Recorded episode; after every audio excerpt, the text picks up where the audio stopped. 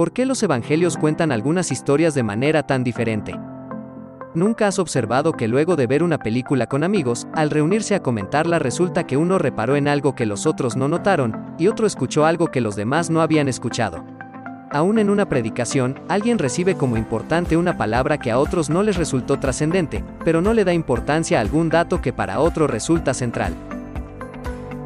Así que si algún día no has podido concurrir a la reunión y quieres conocer sobre qué trató el mensaje, te aseguro que si le preguntas a una sola persona, tendrás solo una versión limitada de lo que se dijo.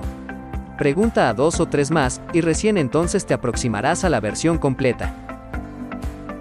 De la misma manera, los cuatro evangelios dan testimonio de Jesús de Nazaret, el Cristo, de lo que hizo, lo que dijo, de quién es Él, pero lo hacen a través de la percepción personal de cada uno de los evangelistas.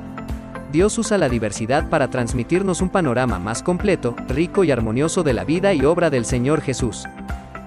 Es interesante saber que Mateo redactó su evangelio para ser presentado principalmente a los judíos, adoptando un enfoque y un lenguaje que resultara familiar al auditorio hebreo. Marcos tuvo como principales destinatarios a los romanos, por lo que se adaptó su estilo a la mentalidad y carácter de ese pueblo. Lucas, en cambio, escribió pensando en un auditorio griego, exponiendo el Evangelio en un estilo acorde precisamente al pensamiento griego. Juan, el discípulo más cercano a Jesús, gracias a esa intimidad pudo transmitirnos cosas que solo él conocía del Señor. ¿Qué duda puede haber de que Dios dispuso esta diversidad de versiones para dejarnos un testimonio más completo y abarcador del Evangelio de Jesucristo, y así llevar el mensaje a todos los pueblos y culturas con la mayor riqueza posible? En resumen, si bien es cierto que existen diferencias en las narraciones de los cuatro evangelistas, no hay discrepancias entre ellas, es decir, que nunca se contradicen entre sí, y es precisamente su variedad la que enriquece el panorama que nos revelan los evangelios. Aún las aparentes contradicciones que algunos citan siempre tienen una explicación. Te daré un ejemplo.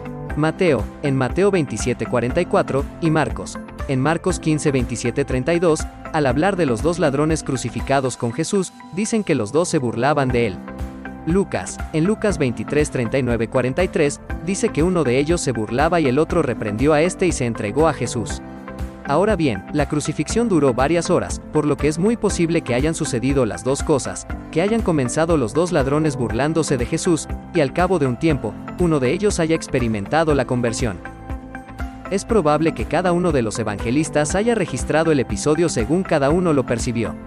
Esta forma de analizar las aparentes discrepancias considerando los distintos enfoques posibles de un mismo episodio, nos permite comprobar que todos los hechos que los evangelistas relatan son verdaderos. Visita nuestra página y nuestras redes sociales, donde podrás encontrar muchas cosas más.